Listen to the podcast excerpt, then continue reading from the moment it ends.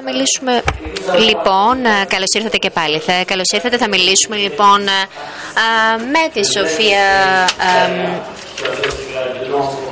Φαλιεγού, η οποία είναι χορεύτρια, χορογράφος και καλλιτεχνική υπεύθυνη της ομάδας σύγχρονου χορού Συγκίνηση, καθώς επίσης και με τον Παντελή Παντέλογλου, ο οποίος είναι υπεύθυνος ε, για το φεστιβάλ της Ολυμπίας, ε, τον Ολόφ Βαμβίντεν, ο οποίος είναι ε, διευθυντής του Today's Art, ένα φεστιβάλ στη Χάγη, καθώς επίσης όμως και στη δραστηριό, τη δραστηριότητά του στην Ιαπωνία, στη Μεξικό και στη Ρωσία θα συζητήσουμε. Έχει μια πολύ έτσι, μια προσέγγιση η οποία συνδυάζει διάφορες καλλιτεχνικές δραστηριότητες ε, και θα μας ε, μιλήσει για το Artifacti. Από πίσω υπάρχουν διάφορα, ε, διάφορες δραστηριότητες και τις νύχτες του ήχου. Το Artifacti, ναι, γιορτάζει τα 20 της χρόνια και η νύχτα του ήχου η οποία ξεκινά και από τη Λιόν πηγαίνει στο Βρυξέλλες αλλά και σε άλλα μέρη και σε άλλα λοιπόν ε, σε άλλους χώρους όπως το Sucre που είναι ένα νυχτερινό κλαμπ. Θα τα πούμε όλα αυτά. Λοιπόν το θέμα του φεστιβάλ που βρίσκεται λοιπόν στο κέντρο της ε, εδαφικής ανάπτυξης σε πάρα πολλές πόλεις ε, το συζητούμε, βλέπουμε, θα δούμε και ποιο είναι το, το, το, το, το ζήτημα του μάρκετινγκ επίσης, της οικονομίας και τελικά αυτά τα φεστιβάλ είναι ε, και εκφράζουν μια ευρωπαϊκή ταυτότητα και κατά πόσο τελικά η Ευρώπη μπορεί να συμμετάσχει σε αυτά τα φεστιβάλ, να διασυνδεθεί μαζί τους και τελικά αν η Ευρώπη είναι ο κοινός παρανομαστή ο οποίος συνδέει όλα αυτά τα φεστιβάλ. Θα δούμε επίσης κατά πόσο τα φεστιβάλ αυτά ε, αποτελούν, συναποτελούν ένα δίκτυο και έχουν τελικά μια εμβέλεια τοπική, ε, διεθνή, ευρωπαϊκή και δημιουργώντας έτσι μια νέα ταυτότητα. Πρώτον, λοιπόν, μια ε, πρώτη ανοιχτή ερώτηση. Μιλάμε για την επανεφεύρεση του φεστιβάλ. Ωστόσο, πώς ξεκινήσατε, ήταν αυτή, αυτό το ζητούμενο. Έτσι ξεκινήσατε για να ε, επαναφεύρετε το, το φεστιβάλ. Πώς συνεχίζετε πάλι να λέτε ότι το ζητούμενο είναι αυτό, η επανεφεύρεση του φεστιβάλ. Βασό, θέλεις να είσαι πρώτος. Ευχαριστώ, καλησπέρα. Ναι, πραγματικά ε, εμείς ε, γιορτάζουμε τα 20 μας χρόνια φέτος. Πριν από 17 χρόνια ξεκινήσαμε τις ε, νύχτες ε, του ήχου με το Artifacti. Ε, αρχικά η βούληση ήταν να ξαναγράψουμε ποιο είναι το αντικείμενο των φεστιβάλ. Γιατί τα μεγάλα ευρωπαϊκά φεστιβάλ που γνωρίζουμε και στα οποία είχαμε πάει και ως θεατές ήταν φεστιβάλ τα οποία τελικά είχαν γεννηθεί από την ροκ κουλτούρα και τελικά ήταν φεστιβάλ μάζας, ε, μαζικά δηλαδή, τεράστια φεστιβάλ στην Ολλανδία, το Βέλγιο, το Ηνωμένο Βασίλειο αλλά και τη Γαλλία ε, της πρώτης γενιάς. Αυτά ήταν τα φεστιβάλ πρώτης γενιάς. Ε, Transmusical στη Ρεν και άλλα παρόμοια φεστιβάλ. Τα φεστιβάλ όμως αυτά πια δεν ανταποκρινόταν στην ιδέα που είχαμε εμείς για μια αναδυόμενη κουλτούρα στην, στα τέλη του, δεκα, του δεκαετίας του 80, αρχές της 90, με όλη αυτή την κουλτούρα της ηλεκτρονικής μουσικής. Θελήσαμε λοιπόν σε αρχές του 2000 να επανεφεύρουμε αυτό το αντικείμενο και να φέρουμε το φεστιβάλ πιο κοντά στη δική μας κουλτούρα της ηλεκτρονικής μουσικής. Θεωρήσαμε λοιπόν ότι το έδαφος, ο χώρος για αυτά τα φεστιβάλ δεν ήταν ένα μεγάλος, ε, μια ανοιχτός χώρος, ένα, ένας λόφος ή τέλος πάντων ένας ακάλυπτος χώρος, αλλά έπρεπε να τα φέρουμε μέσα, όχι πια στο ύπεθρο, αλλά μέσα στην πόλη. Ε, το κάναμε λοιπόν αυτό με λαμβάνοντας υπόψη, υπόψη την κληρονομιά, τον πολιτισμό και κυρίως τη βιομηχανική κληρονομιά. Που τελικά ε, το βιομηχανικός χώρος ήταν ο πρώτος μας, ε, η πρώτη μας ευκαιρία να διηγηθούμε αυτό το αφήγημα της μεταβίβασης των φεστιβάλ από τους παραδοσιακούς χώρους που ήταν το ύπεθρο στην πόλη. Για παράδειγμα, η ρυθμική και ο, ο τρόπος εισόδου μέσα σε ένα φεστιβάλ επηρεάζεται ε, και, και αλλάζει. Και έτσι τελικά στα δικά μας φεστιβάλ ο κόσμος μπαίνει με διαφορετικό τρόπο, με διαφορετικό ρυθμό μέσα στο φεστιβάλ. Έτσι εμπλέκονται διαφορετικά, έχουν διαφορετική ελευθερία. Θα σας δείξω ένα βιντεάκι ενός ε, ε, λεπτού για να δείτε το αρτιφακτή, να καταλάβετε τι ακριβώς ε, ε, είναι και πώς ακριβώς, ε, για τι πράγμα μιλάμε.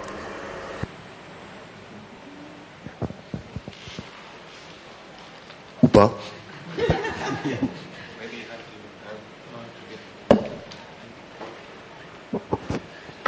Bon, ben, la, la, minute 28 est passée, ça nous donne une belle idée, effectivement. Πάρα πολύ ωραία, τα καταλάβαμε όλα. Πολύ ωραία. Συνεχίζουμε τη συζήτησή μας. Δεν καταφέρουμε να δούμε το βίντεο. Περιμένουμε να σας πω δύο-τρία πράγματα συμπληρωματικά μέχρι να βρουν από το control την, ε, το βίντεο. Όταν ε, ξεκινήσαμε λοιπόν τις νύχτες του ήχου και θέλαμε να κάνουμε κάτι διαφορετικό, αναρωτηθήκαμε το εξής. Το έδαφος, ο χώρος είναι λοιπόν μια νέα σκηνή, ο χώρος είναι η πόλη. Ε, μας ενδιαφέρει και το οικονομικό κομμάτι γιατί θελήσαμε να αλλάξουμε και εκεί τα πράγματα. Θέλαμε επίσης να προσεγγίσουμε το φεστιβάλ ως ένα μέσον. Ε, να έχουμε λοιπόν ε, ε, τους επιμελητές απ' έξω, να έχουμε τις ε, κάρτες εισόδου, να, να, να αλλάξουμε δηλαδή την υφολογία του φεστιβάλ και να το καταστήσουμε ένα αντικείμενο δημόσιο διαλόγου, ούτε ώστε να τα εντάξουμε σε ένα πιο μεγάλο φάσμα, σε ένα πιο ευρύ διάλογο, διεθνή, ευρωπαϊκό βεβαίως και θέλαμε να είμαστε συναφείς με αυτό που λέγαμε, να αποτελέσει το φεστιβάλ μας ένα χώρο α, ανοιχτό στην κριτική και ένα χώρο ο οποίος θα δημιουργεί δίκτυα με άλλους παρόμοιους χώρους. Πάμε λοιπόν, τώρα έχουμε το βίντεο. Δυνατό. Ωραίο. Πριν επανέλθουμε λοιπόν, θα ήθελα να ε, σας θέσω το εξής ερώτημα. Σοφία, Τη στιγμή δημιουργίας λοιπόν αυτού του φεστιβάλ συγχρόνου χορού, τι είχατε στο μυαλό σας, να επανασυσταθεί κάτι, να δουλέψετε πάνω σε μια διαφορετική μορφή φεστιβάλ ή απλώς να καταφέρετε να βάλετε στην πόλη σας όλα αυτά τα βιώματα και τις εμπειρίες που έχετε αποκτήσει από τις δικές σας εμπειρίες συμμετοχής σε άλλα φεστιβάλ; Ωραία, λοιπόν. Ε, πάνω απ' όλα δεν είχαμε στο μυαλό μας να δημιουργήσουμε ένα φεστιβάλ. Ε, αυτό προέκυψε σαν αναγκαιότητα στην πορεία. η ιδέα ξεκίνησε το 2011 όταν έσκασε αυτό το πράγμα που λέγεται κρίση στην Ελλάδα. Ε, ήταν ένα βαρύ πράγμα που μας κατέκλυσε, μας πάγωσε και ο φόβος συνήθως είναι αυτός που παγώνει και σε κάνει να στερείς την ευελιξία σου, μαγκώνει τις αισθήσεις σου, μαγκώνει τις κλειδώσεις σου και δεν σε αφήνει να, να σκεφτείς, να απολαύσεις και αισθάνεσαι ότι δεν δικαιούσε να κάνεις πράγματα. Ε, και αυτό ήταν νομίζω το πιο θλιβερό που, με το οποίο ήρθαμε αντιμέτωποι όλοι οι άνθρωποι της, ε, όχι μόνο της τέχνης αλλά και της τέχνης σε αυτόν τον χώρο ξεχνώντας ότι η κρίση είναι συνειφασμένη με την τέχνη. Ε, έπρεπε λοιπόν να το θυμηθούμε αυτό το πράγμα ξανά ε, σαν ε, χορογράφος λοιπόν έπρεπε να το, να δω, το κάνω αυτό και επίσης εργάζομαι και σαν, ε, έχω και μια άλλη ιδιότητα σαν ε, οικογενειακή θεραπεύτρια, σαν, δουλεύω με την κοινότητα και με γονείς, οικογένειες. Πολύ συχνά λοιπόν προέκυπτε η, το ερώτημα τι είναι η κρίση. Ερχόταν άνθρωποι συνέχεια που βρίσκονταν σε πολύ δύσκολη κατάσταση και ε, έμεναν μόνο στο κρίση ίσον κίνδυνος. Ένας κίνδυνος που δεν σε αφήνει να αναπνεύσεις. Ε, πάθαιναν κρίση πανικού και το ίδιο νομίζω ότι αυτό το μπλοκάρισμα ε, παθαίναμε όλοι μας ε, όταν πρώτο ξεκίνησε αυτό το πράγμα στην ε, Ελλάδα τουλάχιστον. Λοιπόν, ε, στο Σωματείο Όλων Χορογράφων λοιπόν εκείνη την περίοδο ε, συζητούσαμε για το τι σημαίνει για τους καλλιτέχνες, για εμάς τους χορευτές, τι μπορούμε να κάνουμε τώρα που αυτό το πράγμα συμβαίνει. Ε, δεν θα υπάρχουν επιχορηγήσεις, κλείνουν θέατρα, ε, είναι δύσκολο να νοικιάσεις έναν χώρο, τι θα γίνει με τους δημιουργούς, πώς θα πληρώνουν τους χορευτές. Πάρα πολλά ερωτήματα και νομίζω ότι όλοι είμαστε μαγκωμένοι και δυσκολευόμαστε πολύ να τα απαντήσουμε. Ε, έπρεπε λοιπόν να σκύψουμε πολύ μέσα μας και να δούμε τι είναι για μας αυτή η κρίση. Ε, θα μείνει μόνο κίνδυνος ε, και θα μείνουμε με το φόβο ή θα το κάνουμε κάτι, θα το κάνουμε μια ευκαιρία για να μπορέσουμε να αναπλαισιώσουμε αυτή τη συνθήκη και να την πάμε παραπέρα. Ε, είπαμε λοιπόν τότε ότι ε, είναι καιρός εφόσον ε, είναι δύσκολο να συμβούν πράγματα στο κέντρο ή τουλάχιστον για μας τους καλλιτέχνες στην περιφέρεια είναι δύσκολο να μετακινηθούμε. Πολύ ωραία. Ε, ας συμβούν πράγματα λοιπόν στην περιφέρεια, ας συμβούν πράγματα κοντά εκεί που βρίσκεται ο καθένας και ας φτιαχτούν πόλη ε, δημιουργίας ακόμα περισσότερο και ξαφνικά λοιπόν αρχίζουν και συμβαίνουν πράγματα από εκεί που δεν το περιμέναμε.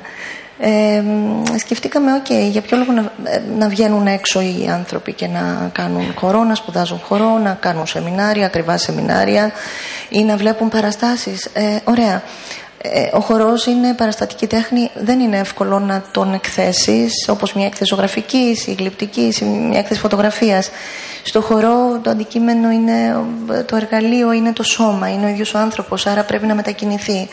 OK, okay, ας ξαναβρούμε λοιπόν την ευελιξία μας και ας ταξιδέψουμε τα έργα. Ε, έτσι ξεκίνησε το Dance Days Χανιά, σαν ημέρες χορού τα πρώτα δύο χρόνια, με τέσσερις συμμετοχές και ενάμιση άνθρωπο εμένα και μία ε, φίλη ε, που βοήθησε στα γραφιστικά και στην, ε, στη φωτογράφηση.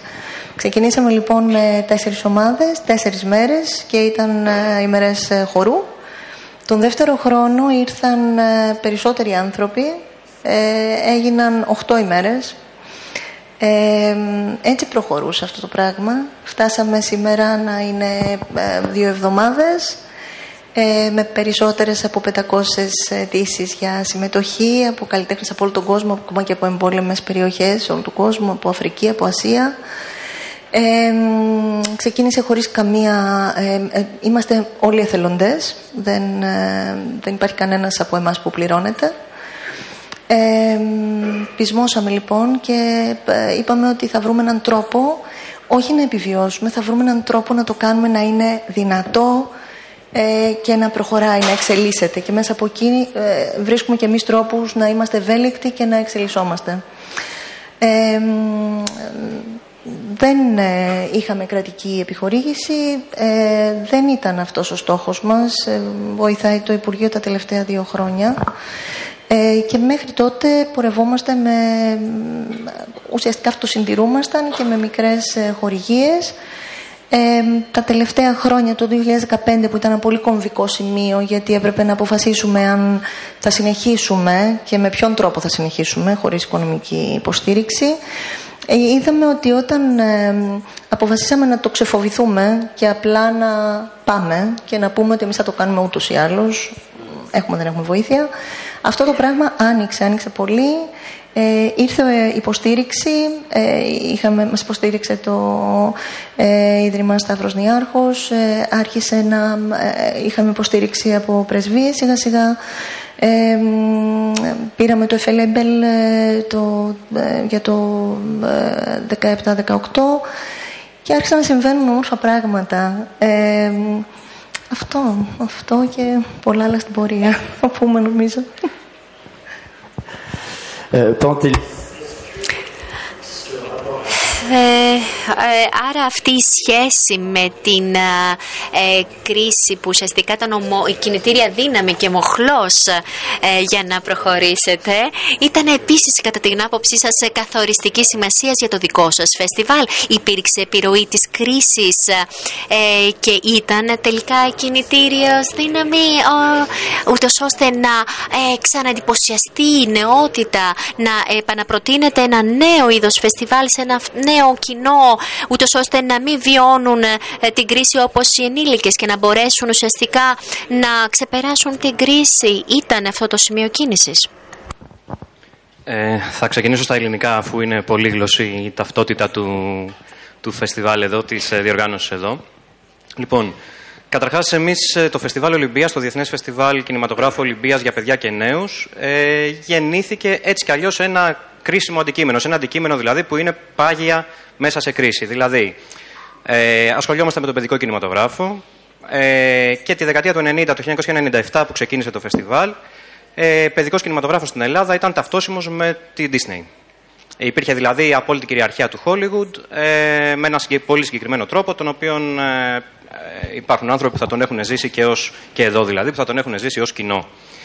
Ε, ο στόχος λοιπόν ήταν έτσι κι αλλιώς ένας μεγάλος στόχος, πως σπάς μια, ε, ένα μεγάλο, ας πούμε, μια μεγάλη μονοπωλιακή κατάσταση, η οποία έχει τρομερές δυνατότητες ε, προώθησης ε, και πώς, ας πούμε, μπορείς να δημιουργήσεις κάτι το οποίο ε, θα βασίζεται σε μια άλλη, ένα άλλο είδος κινηματογραφικής παραγωγής. Προφανώς αυτό το είδος κινηματογραφικής παραγωγής υπάρχει.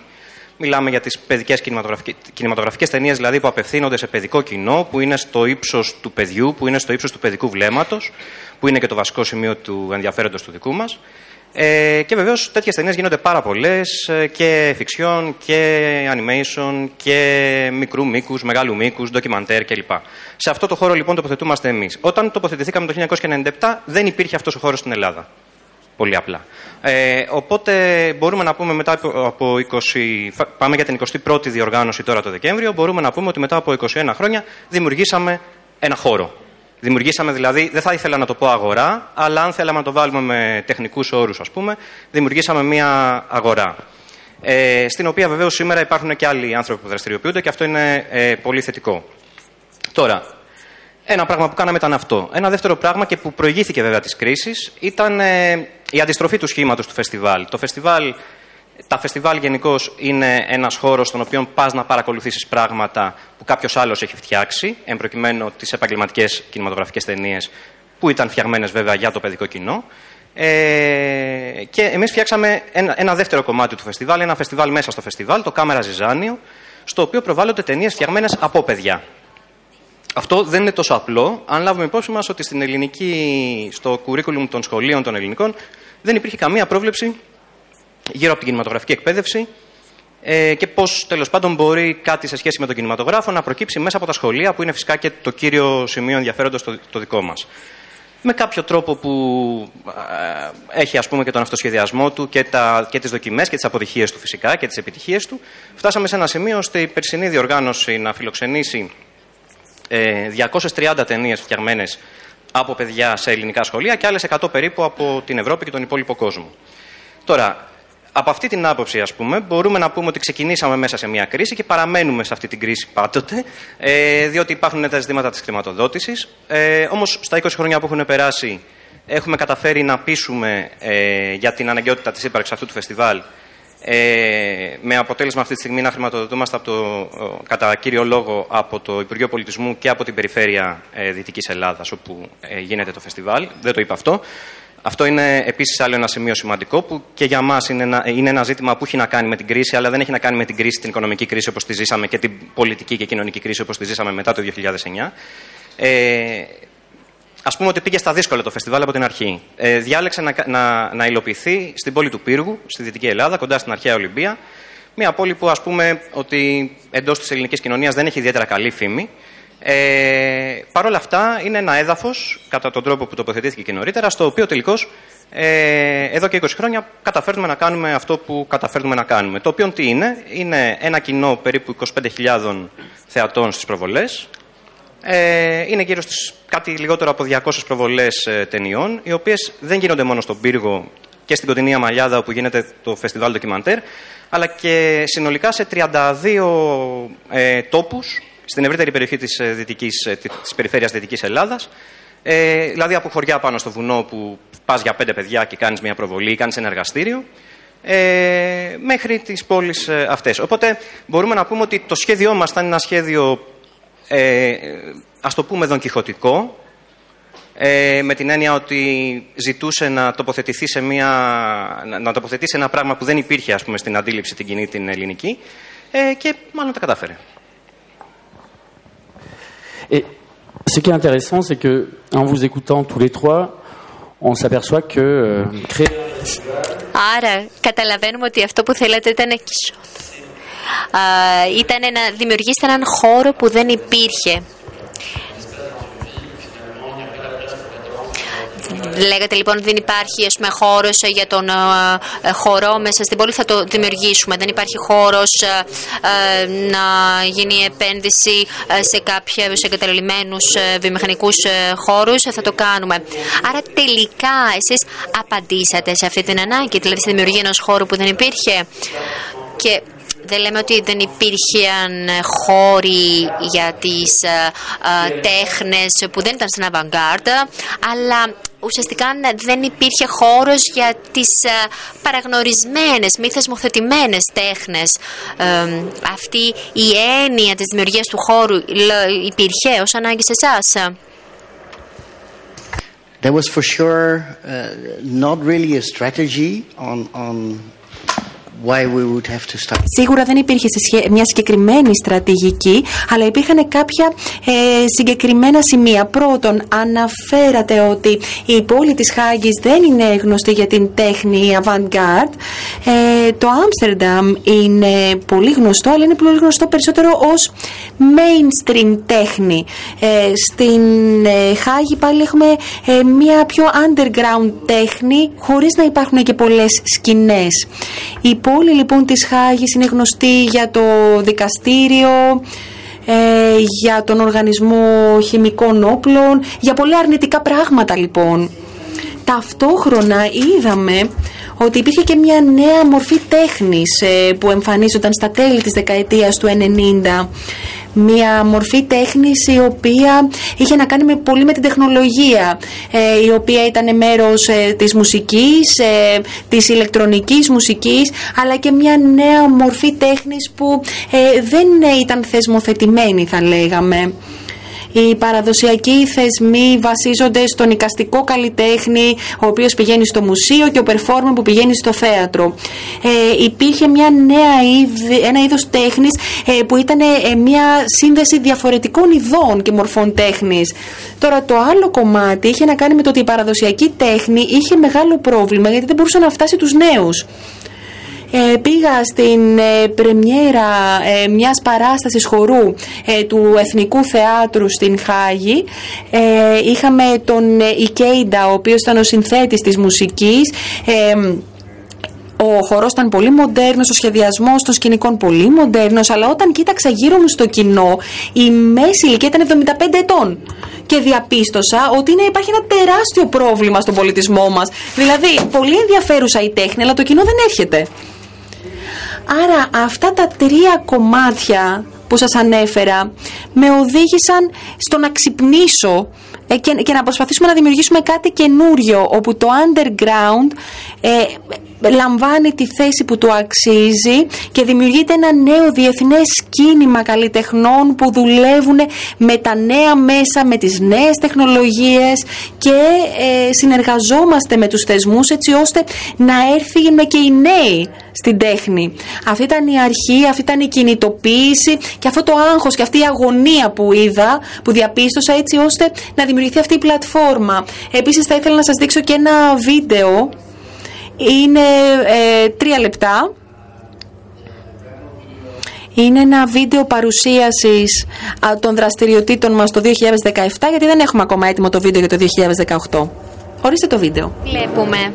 Βλέπουμε αυτό το βίντεο και λέμε ότι τελικά η Χάγη είναι τρομερή πόλη και να μην θέλει κανείς να πάει να ζήσει αξίζει να την επισκεφτεί τουλάχιστον και άρα είστε ένα στοιχείο εδαφικού μάρκετινγκ πολύ δυνατό χωρίς και να το θέλετε ίσως σαν αρχικό στόχο. Παρόλα αυτά σας ε, βοηθούν ε, η, ε, η τοπική αυτοδιοίκηση, σας βοηθούν όλοι οι εταίροι σας και συνειδητοποιεί κανείς ότι είστε ένα φεστιβάλ που φέρνει την αλλαγή, φέρνει κάτι πολύ θετικό, πάντως πολύ δυνατό το κομμάτι του εδαφικού μάρκετινγκ και όταν είμαστε μέσα σε αυτό Μάλλον είμαστε αρκετά μακριά από την αρχική πρόθεση που λέμε «Ε, μωρέ, θα βρούμε χώρους για αυτές τις τέχνες που δεν είχαν χώρο» και τελικά 15 χρόνια μετά βλέπουμε ότι μπαίνουμε λιγάκι περισσότερο στην όρμα, έτσι.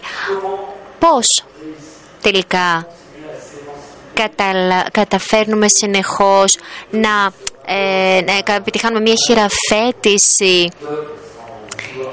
ούτως ώστε να ε, χειραφετηθούμε και να ξεχωρίσουμε, να πάρουμε απόσταση από αυτό το μάρκετινγκ και να παραμείνουμε ε, φιλόδοξοι παρόλα αυτά. Πολύ καλή ερώτηση. Όταν ξεκινήσαμε πριν από 15-17 χρόνια και είχαμε τις ε, πρώτες μας ε, καταλήψεις, κάναμε παράνομα party drum and bass, ε, είχαμε παράνομους DJ που ερχόντουσαν εκεί για να μιξάρουν ήταν λίγο μια ρομαντική στιγμή, μια ρομαντική εποχή για μας. Όταν ξεκινήσαμε, τα πράγματα δεν ήταν εύκολα. Έπρεπε να προωθήσουμε μια νέα κουλτούρα.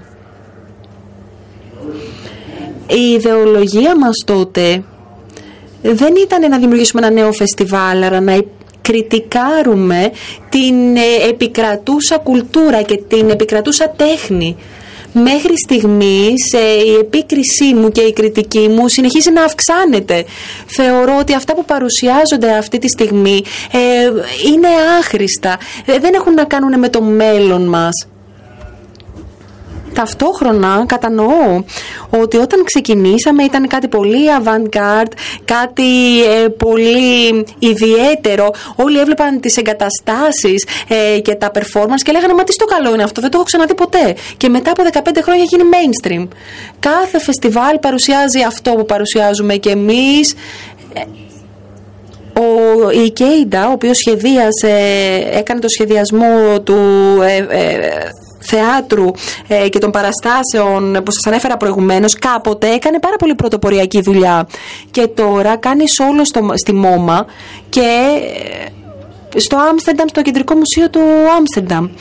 Άρα λοιπόν προ, προφανώς είναι κάτι καλό, αλλά σε σχέση με αυτό που είπατε και αυτό που λέμε εδώ στο πάνελ για το πώς μπορούμε να επαναπροσδιορίσουμε τα, φεστιβάλ, τα φεστιβάλ μας, αυτό είναι ένα μεγάλο ζήτημα και ένα μεγάλο ερώτημα. Δηλαδή, το καταφέραμε αυτό, καταφέραμε την αποστολή μας, γιατί δεν έχω κάτι να προσθέσω αν αυτό συμβαίνει. Δηλαδή, ίσως εγώ μπορεί να γερνάω και ίσως χρειάζεται κάποιος πιο νέος και πιο ριζοσπαστικός για να συνεχίσει τη δουλειά μου. Άρα λοιπόν η ερώτηση αυτού του πάνελ είναι πάρα πολύ επίκαιρη και ζούμε σε έναν κόσμο όπου όλα φεστιβαλοποιούνται. Όταν ε, βλέπετε τα ευρωπαϊκά φεστιβάλ, τα περισσότερα μάλλον ευρωπαϊκά φεστιβάλ, όλα είναι business, όλα είναι επιχείρηση. Ε, αυξάνονται οι αμοιβές των καλλιτεχνών, Βλέπω τους ίδιους καλλιτέχνες να είναι παντού, άρα πού στο καλό είναι η δημιουργικότητα; Πού είναι τα κότσια να κάνεις ένα βήμα μπροστά; Αυτή είναι μια ερώτηση προς τον εαυτό μου κιόλας. Δηλαδή πώς μπορώ να επαναπροσδιορίσω τον κόσμο στον οποίο βρίσκομαι; Υπάρχουν τόσες ερωτήσεις γύρω μας, στην οικονομία, στην πολιτική, στην κοινωνία. Είναι πολύ περίπλοκος ο κόσμος στον οποίο ζούμε. Αλλά απλά και μόνο επειδή είναι περίπλοκος δεν σημαίνει ότι δεν μπορούμε ε, να βγάλουμε άκρη. Είναι μια πολύ βαθιά, ένα πολύ βαθύ ερώτημα, το οποίο αυτή τη στιγμή δεν μπορώ να απαντήσω.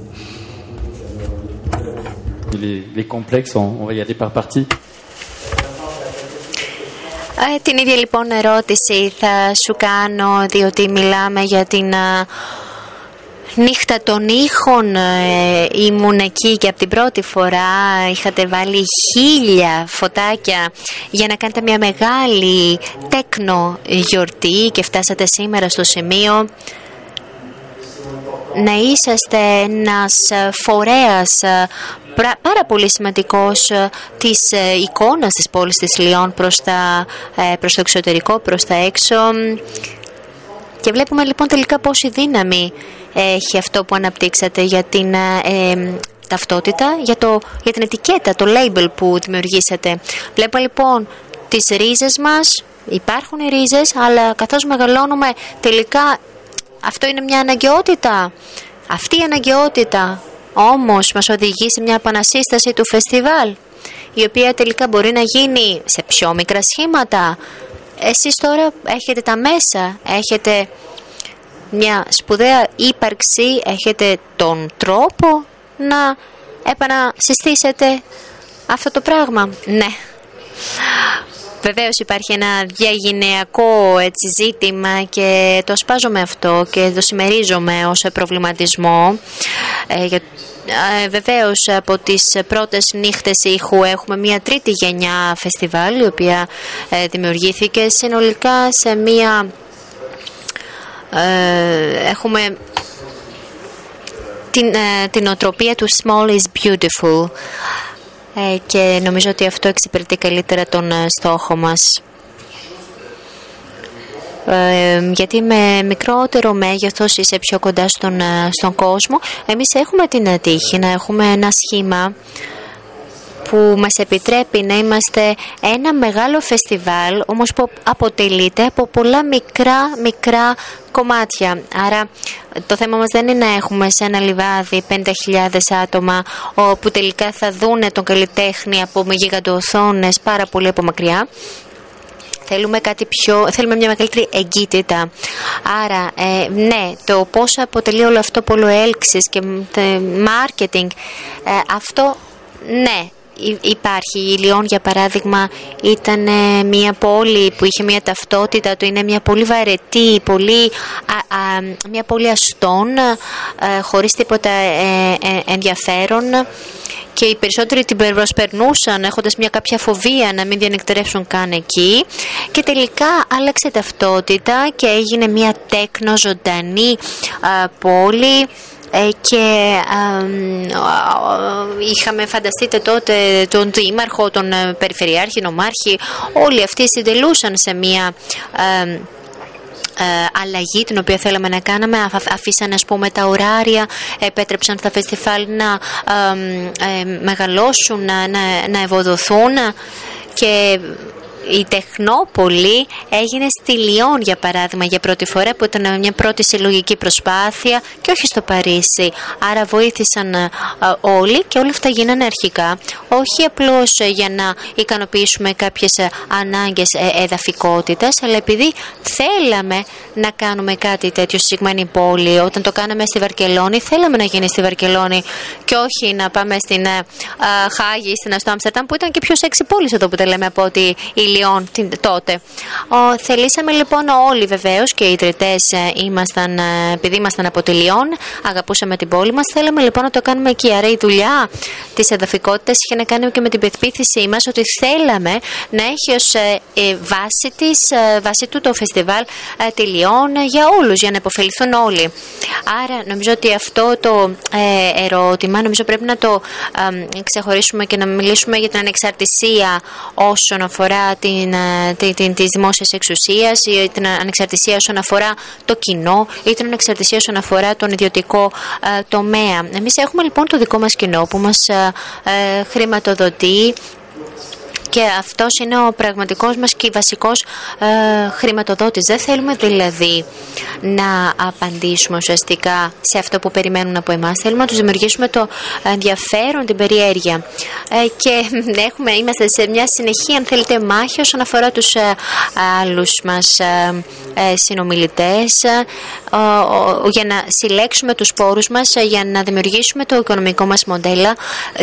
Έχουμε πολλές συνεργασίες, όμως δεν εξαρτώμαστε από κανέναν και ε, έχουμε ε, για παράδειγμα ε, μία μη κεφαλοποιήσιμη μορφή. Είμαστε σύλλογος, δεν έχουμε κανένα ιδιώτη στο συμβούλιο, στο διοικητικό μας συμβούλιο και έτσι λοιπόν έχουμε ανθρώπους πολύ νέους, πιο νέους από εμένα που έχουν έτσι κάποιοι από αυτούς είναι και, και, και εδώ οι περισσότεροι έχουν κάνει και αντίστοιχες σπουδές, δεν έχουν περιορισμούς στον προγραμματισμό. Κανένας λοιπόν δεν μας έχει δώσει κατευθυντήριες οδηγίες για το πώς κινούμαστε και νομίζω αυτή η ανεξαρτησία είναι αυτό που πρέπει να ε, διασφαλίσουμε σε κάθε περίπτωση. Ε, και με τον τρόπο αυτό λοιπόν συνετελέσαμε στο να αλλάξουμε την ταυτότητα της ε, πόλης μας. Ε, στην κολονία έγινε κάτι αντίστοιχο και μέσα σε λίγα χρόνια άρχισε να γίνεται μια κάτι παρόμοιο που κατέληξε και σε μια πολύ ωραία ταινία που έφτιαξαν μετά και αυτό δείχνει ότι πραγματικά το φεστιβάλ έχει τη δύναμη να αλλάξει την εικόνα μιας πόλης. Θα ήθελα να πω κάτι από αυτού. Όσον αφορά το marketing, πιστεύω ότι η Λιόν είναι πολύ πιο σεξι αυτή τη στιγμή από τη Χάγη. Η Χάγη. Το φαγητό είναι καλύτερο. Άρα λοιπόν έχετε συμβάλει σε κάτι πάρα πολύ καλό. Όπως είπα και εισαγωγικά, ε, ξεκινήσαμε να βλέπουμε πώς μπορούμε να προωθήσουμε την Χάγη. Είδαμε ότι υπήρχε πολύ ταλέντο, αλλά τελικά καταλήξαμε να δημιουργήσουμε ένα νέο σήμα, ένα νέο label και να δώσουμε νέα μηνύματα marketing. Είμαστε γνωστοί πλέον για το underground και ένα από, το, από τα label μας είναι Murder Capital ε, γιατί υπάρχουν περισσότεροι φόνοι στη Χάγη παρά στο Άμστερνταμ και είπαμε ωραία, ας το προωθήσουμε αυτό. Αυτό που θα ήθελα να πω με όλα αυτά που προείπα τώρα είναι ότι όταν ξεκινήσαμε να προωθούμε την πόλη με το φεστιβάλ μας όλοι πίστευαν ότι δουλεύουμε για το Δήμο, για την πόλη και αυτό ήταν πάρα πολύ άσχημο για μένα γιατί εγώ δεν ήθελα να δουλεύω για την πόλη και για την κυβέρνηση της πόλης αλλά ήθελα να προωθήσω την ίδια την πόλη και το ταλέντο της. Ναι, η χρηματοδότηση προέρχεται από την πόλη, από το Δήμο. Όπως σας είπα, η Χάγη είναι γνωστή για το ποινικό δικαστήριο και το σλόγκαν της πόλης είναι ε, η, Χάγη μια διεθνής πόλη ειρήνης και δικαιοσύνης. Αυτό που είναι πολύ σεξ, έτσι δεν είναι; Άρα λοιπόν το 2009 ξεκινήσαμε μια εκστρατεία για τη σύγκρουση. Γιατί για εμάς η σύγκρουση είναι η αρχή της συνειδητοποίησης. Αν το δούμε από την πλευρά της πόλης της Χάγης, όπου όλες οι συγκρούσεις του κόσμου δικάζονται, υπάρχει κάτι το πολύ ενδιαφέρον σε αυτή την πόλη. Υπάρχουν πάρα πολλές συγκρούσεις. Το 2009, εκείνη την περίοδο, είχαμε την έναρξη της οικονομικής κρίσης. Είχαμε τις εκλογές στο Ιράν, ε, που δεν τις αποδεχόταν η κοινωνία. Ε, υπήρχε η γρήπη των χείρων στον κόσμο. Είχαμε την ε, μικροσύγκρουσή μας και εμείς, γιατί χάσαμε τη χρηματοδότησή μας και σχεδόν χρεοκοπήσαμε. Άρα εστιάσαμε στο θέμα της σύγκρουσης μέσα στην πόλη και αλλάξαμε το σλόγκαν της πόλης. Γιατί κατά τη δική μας άποψη τότε δεν υπάρχει ειρήνη, η έννοια της ειρήνης δεν υπάρχει αν δεν υπάρχει ο πόλεμος. Άρα λοιπόν αλλάξαμε το σλόγκαν της Χάγης, ότι, δηλαδή ότι είναι μια διεθνής πόλη ειρήνης ε, και δικαιοσύνης και εμείς το κάναμε διεθνή πόλη σύγκρουσης. Είχαμε μια ολόκληρη καμπάνια, μια ολόκληρη εκστρατεία όπου βάλαμε στην Αμερικάνικη πρεσβεία και στο δικαστήριο πόστερ όπου έγραφε Χάγη Διεθνής Πόλη των Συγκρούσεων. Ε, έγιναν viral πολλά από αυτά τα πόστερ και δύο εβδομάδες πριν το φεστιβάλ με συνέλαβαν ε, πολύ βία από τις μυστικές υπηρεσίες της Ολλανδίας και για τρεις μέρες με ανέκριναν, με έβαλαν στη φυλακή. Ε, ο δήμαρχος της πόλης αποφάσισε να με φυλακίσει και ήξερε ότι ταυτόχρονα ότι η ίδια η πόλη με χρηματοδοτεί όμως. Αυτό που έγινε ήταν ένα πολύ δηλητηριώδες κοκτέιλ. Ο δήμαρχος είχε μόλις γίνει δήμαρχος και πριν ήταν υπουργός εξωτερικών. Ήταν υπουργός εξωτερικών όταν, υπήρχε, όταν ήταν ο πόλεμος, ε, γινόταν ο πόλεμος στη Ιουκοσλαβία. Και όταν εγώ άνοιξα το θέμα της σύγκρουσης, κάλεσα πολλούς καλλιτέχνες, στοχαστές, φιλοσόφους, δημοσιογράφους από την πρώην Ιουκοσλαβία. Και πίστευε ότι μας είχαν έρθει και μας κατασκόπευαν. Άρα λοιπόν αυτό δείχνει και τις εντάσεις. Δηλαδή δουλεύεις και με τον Δήμο και μετά σε συλλαμβάνει και ο Δήμος και σε ανακρίνει γιατί ε, προκαλείς την τρομοκρατία. Και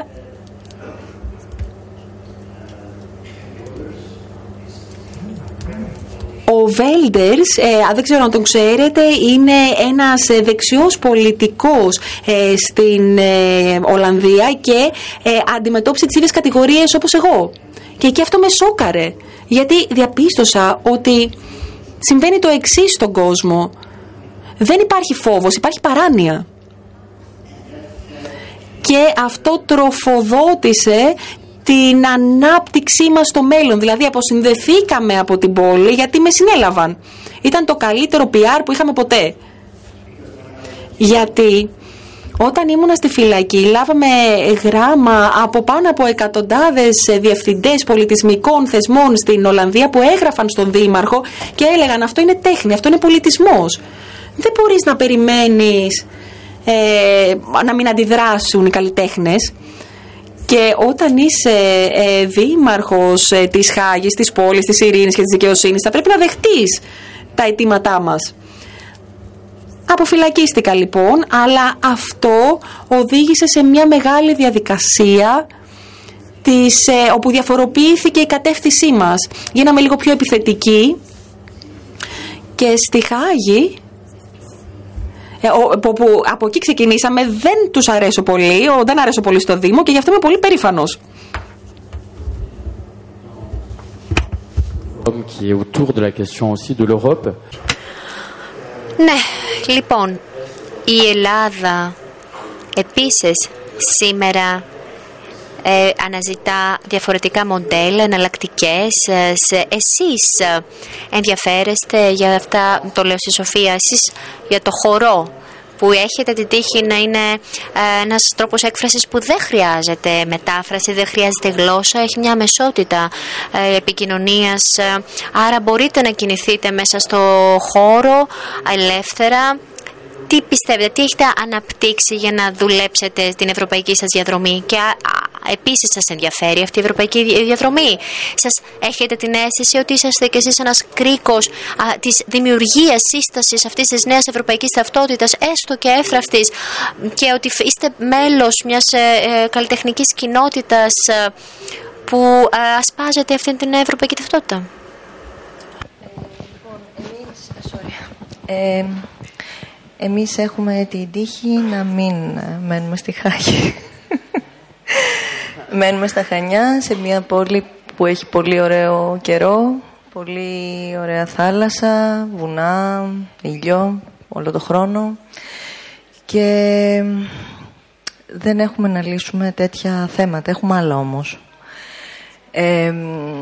το φεστιβάλ που φέτος ε, μετράει 9 χρόνια, αλλά και η κρίση μας έκανε να, αυτή η κρίση η οποία στο μυαλό μας έσκασε πριν 11 χρόνια ότι και δεν υπήρχε εμείς την, την νιώσαμε τότε ε, μας έμαθε να ενδοσκοπούμε περισσότερο και να αναπλαισιώνουμε αυτό που μας συμβαίνει και επίσης να μην, είμαστε, να μην αισθανόμαστε ότι είμαστε αυτοί που ορίζουμε και σχεδιάζουμε πράγματα και ο κόσμος είναι αυτός που ε, θα μας ακολουθήσει. Ε, επίσης μας έμαθε ότι είμαστε μέρος αυτού του κόσμου και αυτό ήταν πολύ σπουδαίο. Δηλαδή η δικτύωση μας βοήθησε να, να, να συνειδητοποιούμε κάθε στιγμή ότι ανήκουμε σε έναν ε, μεγάλο κόσμο που ταυτόχρονα γίνεται μικρός μέσα από την, ε, μέσα από την εγκύτητα και μέσα από τη συλλογικότητα και τις συνεργασίες που προκύπτουν. Και αυτό ήταν σπουδαίο. Δηλαδή όταν έρχονται έργα για την, ε, για, την επιλογή, ο, πρέπει να σας πούμε ότι όλοι οι καλλιτέχνες, εμείς δεν αγοράζουμε έργα. Δεν θέλαμε να γίνουμε ένα φεστιβάλ που αγοράζει έργα, που πουλάει τέχνη κτλ. Οι άνθρωποι μέναν στα σπίτια μας, ε, τρώγανε από το φαγητό μας για τα πρώτα δύο χρόνια. Ε, εξακολουθούν κάποιοι και μένουν στα σπίτια μας, αλλά έχουμε και βοήθεια λίγο παραπάνω τώρα, οπότε μπορεί και μένουν και σε πανσιόν. Λοιπόν, ε, και πληρώνονται από τα εισιτήρια που, που θα κόψουν τα έργα τους. Ε, αυτό τους κάνει να γίνονται μέρος αυτού του, αυτού του φεστιβάλ περισσότερο, να θέλουν να συμμετέχουν σε αυτό και εκεί που δεν το περιμέναμε, ξαφνικά άρχισε να δημιουργείται ένα κίνημα γύρω στο πώς μπορούμε όλοι μαζί να διαδράσουμε. Ε, ναι, λοιπόν, μας ενδιαφέρει όχι μόνο η ευρωπαϊκή ε, πραγματικότητα, μας ενδιαφέρει η πραγματικότητα ενός κόσμου που είμαστε ένας μέρος του άλλου και χωρίς αυτό η αλυσίδα, το σύστημα καταραίει. Ε, εάν έχω χρόνο θα ήθελα να δείξουμε ένα μικρό βίντεο, είναι δύο λεπτά περίπου. Δεν είναι τωρινό, είναι του 2015 και είναι ρομαντικό, δεν έχει καμία... Είναι ένα... Δεν ξέρω. Ναι, λοιπόν, θα σας πω περισσότερα γι' αυτό μετά. Λοιπόν, ε, πολύ σύντομα, γιατί δεν έχουμε πολύ χρόνο. Ε, επέλεξα το 2005, γιατί ήταν ε, ε το 2015, συγγνώμη, Dance Days 5, γιατί ήταν ένας, ε, ένα, ένα σημείο κομβικό. Ε, ανέλαβαν από εκεί και έπειτα ε, τα βίντεο και το promotion πολύ νέα παιδιά, φοιτητές και μπήκαν μέσα στο φεστιβάλ πολύ έντονα. Οπότε είπαμε, ε, εάν ο κόσμος ε, φοβάται να έρθει στο θέατρο, ε, θα, βγουν, θα βγούμε εμείς έξω στο δρόμο, θα βγούμε στις γειτονιές, θα βγούμε ε, σε χώρους ε, που θα δείξουμε εμείς, ε, εμείς θα δείξουμε. Ε, αυτό που είμαστε, δεν χρειάζεται να το παίξουμε έξυπνοι σε κανέναν, ούτε ουραγοί είμαστε, ούτε ε, απλά ήταν η ανάγκη μας, την υπηρετούμε έντιμα και με, με συνέπεια και με ήθος. Αυτό λοιπόν θα κάνουμε. Βγήκαμε στις γειτονιές και είχε πάρα πολύ ενδιαφέρον, ήταν συγκλονιστικό. Στην αρχή φώναζαν την αστυνομία οι άνθρωποι. Ε, είχαν τρόμο. Τι, τι είναι τούτη, φύγε από την πόρτα μου, φύγε από το σπίτι μου. Ποιος είσαι, είσαι κλέφτης. Λοιπόν, ε, σιγά σιγά ε, σε project που έγιναν οι άνθρωποι εξοικειώθηκαν περισσότερο. Ε, δεν ένιωσαν, ε, ένιωσαν ευνηδιάζονται, αλλά δεν ένιωσαν τη βία, ε, ούτε, ούτε να είναι επιθετικοί σε αυτό που συμβαίνει, άρχισαν να γίνονται κομμάτι του. Ε, και νομίζω ότι αυτό είναι, είναι η λύση για μένα. Ε, η τέχνη να υπάρχει ε, όχι μόνο από τους δημιουργούς της σε χώρους τέχνης αλλά να συμβαίνει γιατί είναι μέρος καθημερινότητας είναι, ο πολιτισμός είναι, δεν είναι εμείς και αυτοί είναι, είναι μέρος της ζωής. Έτσι μπορούμε να εξελιχθούμε και έτσι μπορούν, μπορεί ο κόσμος μας να γίνει πιο ανθρώπινος και πιο, πιο εξελίξιμος. Votre témoignage intéressant sur la question aussi de... Αυτό που λέτε είναι ενδιαφέρον όσον αφορά την ε, παραγωγή, γιατί και εγώ διευθύνω ένα φεστιβάλ στη, στα νότια της Γαλλίας και έχω μια ιδέα στο μυαλό την οποία έτσι ε, δεν ξέρω πώς να την εφαρμόσω. Αν ε, δεν αλλάξουμε τον τρόπο τους όρους παραγωγής, δηλαδή μιας αφήγησης, ε, μιας, ε, ένα, ενός event ας πούμε ή ο τρόπος με τον οποίο θέλουμε να υπάρχει διάδραση εκ μέρους του κοινού τότε παράγουμε συνέχεια το ίδιο πράγμα. Και έτσι αισθανόμαστε πως όταν πηγαίνουμε στο δρόμο θέλουμε να αλλάξουμε τις συνθήκες παραγωγής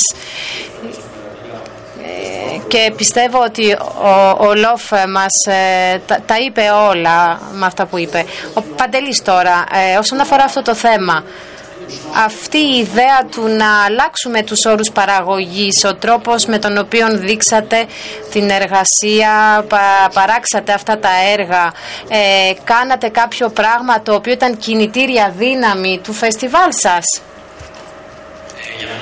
Το κομμάτι του Φεστιβάλ Ολυμπίας είναι η κάμερα Ζιζάνιο. Η κάμερα Ζιζάνιο είναι ένα σημείο στο οποίο εμείς δίνουμε τα τεχνικά μέσα και τις λίγες τεχνικές γνώσεις που χρειάζονται μέσω των εργαστηρίων και των σεμιναρίων που γίνονται, ώστε μικρά παιδιά από 8 μέχρι 18 χρονών, ας πούμε, σε μια γκάμα δηλαδή παιδικής και εφηβικής ηλικίας, να φτιάξουν τις δικές τους ταινίες.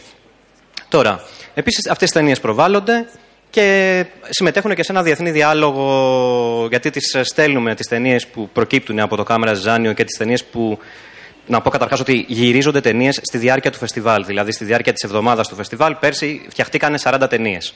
Οι 40 ταινίες αντιστοιχούν σε 40 ομάδες παιδιών που ξεκινήσανε, γράψαν ένα σενάριο, γυρίσαν την ταινία, τη μοντάρανε και την τελευταία μέρα μπορούσαν να την προβάλλουν κιόλας. Αντιλαμβάνεστε ότι αυτή είναι μια λειτουργία εργαστηρίου η οποία φτάνει σε ένα αποτέλεσμα, το οποίο εμείς δεν μπορούμε να ελέγξουμε φυσικά.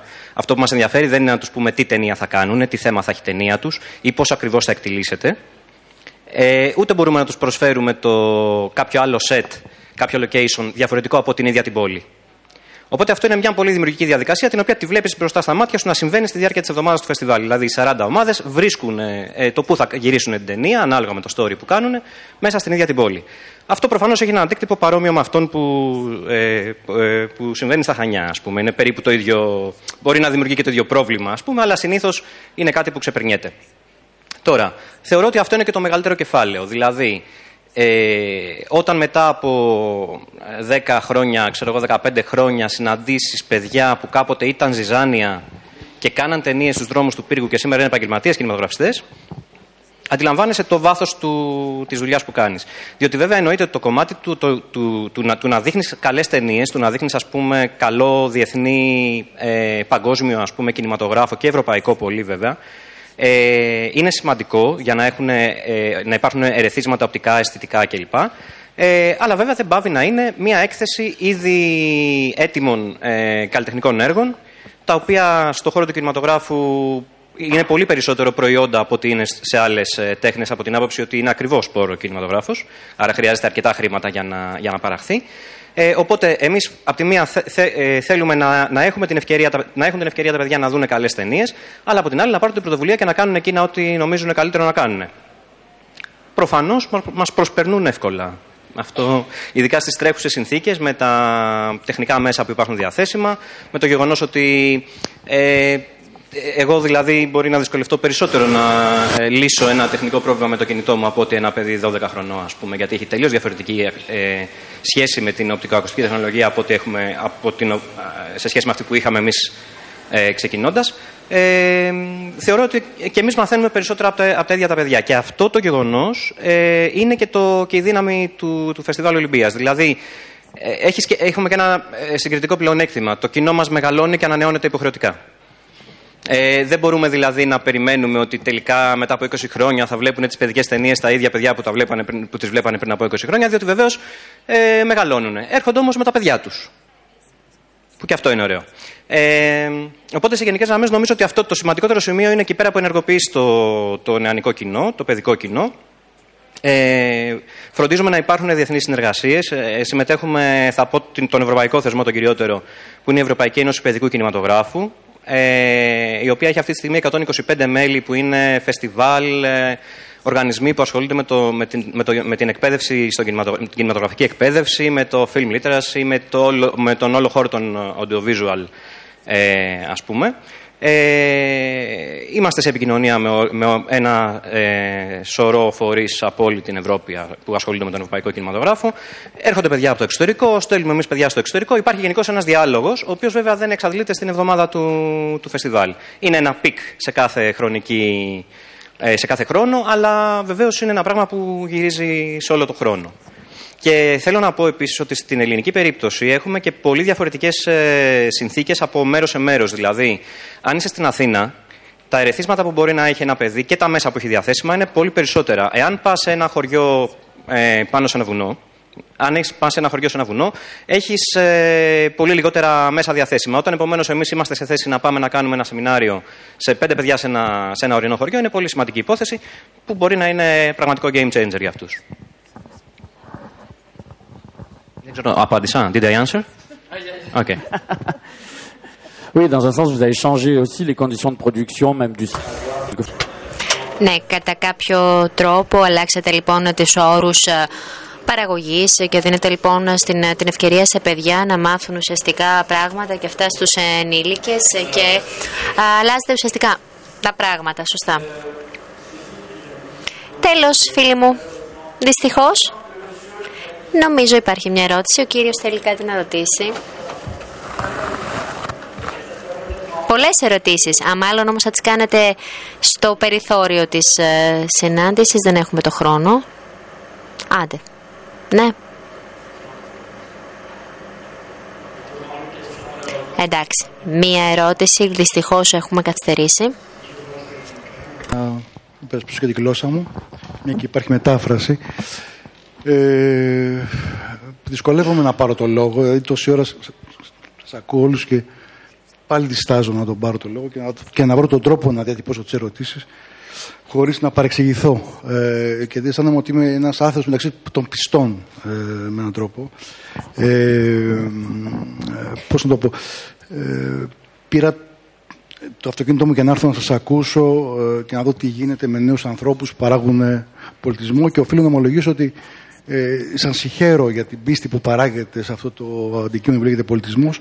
Ωστόσο, αισθάνομαι ότι ε, ε, πώς να το πει κανείς, χωρίς να, ε, να είμαι αγενής με έναν τρόπο, αλλά θέλω να είμαι χρήσιμος και όχι, όχι ευγενικός με έναν τρόπο. Δηλαδή θα πω τα πράγματα όπως τα αισθάνομαι. Λοιπόν, ας πάρω καταρχάς η συζήτηση μεταξύ διαφορετικών χωρών για το φεστιβάλ δεν είναι συγκρίσιμα πράγματα. Δηλαδή όταν, όταν μιλάει ένας Γάλλος με έναν Έλληνα κτλ. δεν είναι αυτόματη η σύγκριση, διότι οι όροι της σύγκρισης δεν υπάρχουν. Δηλαδή είναι Έχουμε δει ότι χώρες με τελείως διαφορετικά εθνικά πολιτικά κεφάλαια, άρα για να, συνο... για να συνοηθούμε τι έγινε στη Λιόν, τι έγινε αλλού, δεν είναι αυτόματο. Το αφήνω, είναι αυτονόητο, δηλαδή δεν θέλω να πω παραπάνω. Άρα λοιπόν για να μπορέσουμε να συζητήσουμε τι συμβαίνει στη Λιόν, τι συμβαίνει ας πούμε, στα Χανιά, τι συμβαίνει στην Ηλία, είναι, είναι σαν να μιλάμε τι συμβαίνει στην Αθήνα και στη Νέα Υόρκη. Δηλαδή είναι, υπάρχει ένα θέμα να βάλουμε ε, τους όρους της συγκρισιμότητας της συζήτησης. Το αφήνω. Πάμε παρακάτω. Όταν κάποιος λοιπόν. Το, το δεύτερο. Όταν κάποιος λοιπόν λέει ότι εγώ έκανα μια χορογραφία, ξέρω εγώ, ε, κτλ, κτλ. και φτάνω να έχω κοινό. Ε, Εάν το πάρει κανείς ως τέτοιο, δηλαδή αν ένας νέος καλλιτέχνης, τώρα μιλάει ένα κοινωνιολόγο, έτσι, άρα θέλω να πω είμαι ένας άνθρωπος που είναι βέβαιλο ε, κτλ., ιερόσιλος κτλ. στην τέχνη. Εάν κάποιος λοιπόν πάρει ε, αυτό καθεαυτή την διατύπωση ότι εγώ έφτιαξα κάτι και μετά από 10 χρόνια έχει επιτυχία ε, και φτάνει στο Υπουργείο να έχει, να έχει επιχορήγηση κτλ. Εμφανίζεται ότι αυτός που το κάνει είναι ένας άνθρωπος ο οποίος έχει ένα χάρισμα και το κατάφερε όταν κάποιος ζει στην Ελλάδα και ξέρει ότι αυτό για να γίνει δεν είναι τόσο χαρισματικό, αλλά υπάρχουν κοινωνικοί και ιστορικές προποθέσει που φτάνει κανείς στο Υπουργείο να πάρει την επιχορήγηση, θέλει κανείς να περιμένει από αυτόν που λέει το, α, κάνει την αφήγηση να μας πει πώς το κατάφερε. Δεν είναι δηλαδή αυτονόητο ότι στη χώρα αυτή κάποιος που είναι ικανός το καταφέρνει. Το αφήνω, πάω παρακάτω. Λοιπόν, ε, τώρα, όταν κάποιος άλλος, ένα τρίτο παράδειγμα, όταν κάποιος λέει ότι κάνω κινηματογραφική ας πούμε, παραγωγή στην Ηλία και πάω στα παιδιά, πάω στο κοινό κτλ. Ε, Ω το κοινό να είναι ε, εξορισμού φυσικά ικανό ε, και και αυτή η ικανότητα κατανέμεται ισότιμα έτσι ώστε να το αναγνωρίσει, περιμένω να μου πει ποιο είναι αυτό το κοινό στην Ηλία, ας πούμε, αφού μετά από 15 χρόνια που το έκανα το πράγμα, ποια είναι τα παιδιά της Ηλίας που κάνουν αυτή τη δουλειά. Φαντάζομαι ότι δεν είναι οι Ρωμά, ας πούμε, που κάνουν στην Ηλία. Έτσι, που είναι μια τεράστια ας πούμε, παροικία ας πούμε, στην Ηλία. Άρα αυτό που με ξενίζει και, και μπορώ να πολλαπλασιάσω τα παραδείγματα, επειδή ας πούμε όσο να είναι, εντάξει, δεν, έχω κάποιες μικρές γνώσεις.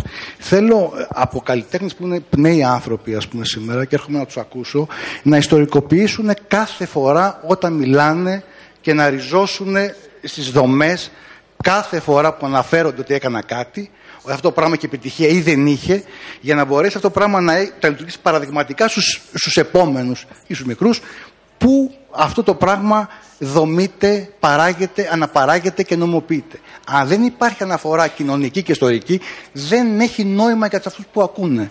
Καταλαβαίνετε να πω; Δηλαδή, όταν τη λέτε ότι κάποια παιδιά έρχονται και το, το ακούνε, τα παιδιά αυτά έχουν χαρακτηριστικά. Δεν είναι τα παιδιά. Καταλάβατε. Δηλαδή δεν είναι όποια παιδιά, δεν είναι ότι το κατάφερα εγώ και βγήκα στην πόλη και το κατάφερα, έφτασα και πήρα επιχωρή. Δηλαδή δεν είναι στο κενό. Αυτά που λέμε πρέπει πια μετά από 60-70 χρόνια να πάψουν να λειτουργούν στο κοινωνικό κενό. Δεν είναι η τέχνη στο κενό. Έτσι. Δεν είναι. Έχουμε φτάσει σε ένα σημείο πια η τέχνη, εδώ και δηλαδή, σαν νέοι άνθρωποι, το ξέρετε περισσότερο από μένα, που η τέχνη παίρνει ω αντικείμενο την ίδια την τέχνη. Εάν τώρα ερχόμαστε εδώ και λέμε. Με συγχωρείτε, με πάρα πολύ. Δώστε μου την. Je me permets de vous couper Je me permets tu minutes au corps. Alors de conclure. C'est. Θα πρέπει να ολοκληρώσετε αν και είναι ενδιαφέρον αυτό που λέτε. Μου επιτρέπετε. Α, είναι λίγο λογοκρισία αυτό που μου κάνετε. Ε, μου δίνετε λίγο ακόμα χρόνο. Κακό, δεν κακό. Εγώ ξέρω ότι παίρνω το χρόνο, αλλά παρόλα αυτά έκανα και εγώ το χρόνο από την Αθήνα για να σας ακούσω. Λέω λοιπόν το εξής, ότι ό- όταν ε, παίρνετε το χρόνο και κάνετε το πράγμα, πρέπει να δίνετε την πληροφορία την ανάλογη. Ευχαριστώ πολύ.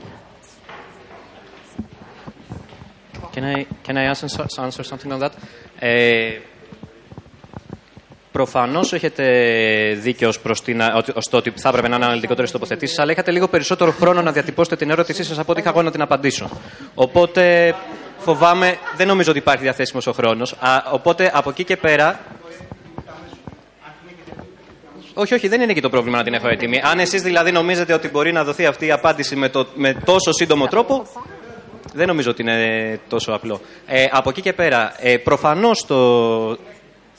Πώς; Δεν είναι όμως τρόπος αυτός τώρα να. Δηλαδή, αν, έχετε, αν είστε σίγουροι ότι δεν την έχω, πώς να την δώσω. Λοιπόν, ε, εγώ απλά θέλω να, θέλω να πω ότι οι, οι συνθήκες υπό τις οποίες γίνονται τα πράγματα στην ε, Ελλάδα ε, προφανώς έχουν κάποιες ιδιαιτερότητες. Ωστόσο, επειδή έχω την, ε, ε, ευκαιρία να, εξαιτίας της ε, απασχόλησής μου στο Φεστιβάλ Ολυμπίας να ταξιδεύω και σε άλλα μέρη της Ευρώπης όπου γίνονται παρόμοια φεστιβάλ, έχω να σας πω ότι είναι πολύ ε, παρεμφερής ο τρόπος με τον οποίο γίνονται τα παιδικά φεστιβάλ. Προφανώς εδώ έχουμε μια.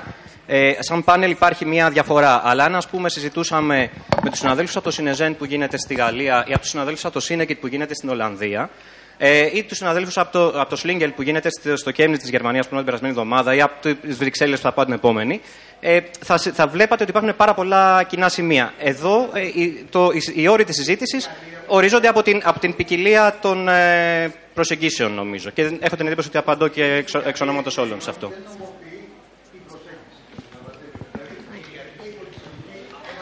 Merci beaucoup.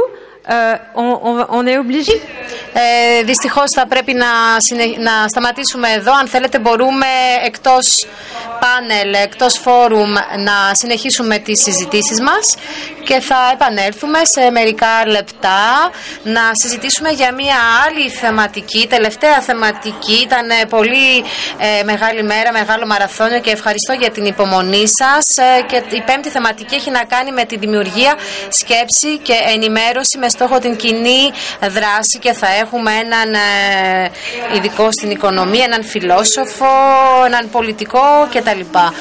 Ε, μην ξεχνάμε ότι μετά θα πάμε σε μια ταβέρνα στους Δελφούς η οποία λέγεται Ήχο η χορ είναι μπαρ, συγγνώμη, και σας προσκαλούμε να πάμε όλοι εκεί να διασκεδάσουμε και ο, ο Λεφ που είναι και εδώ πέρα ε, ο καλλιτέχνης μας θα ε, παίξει, θα παίξει μουσική στην ταβέρνα.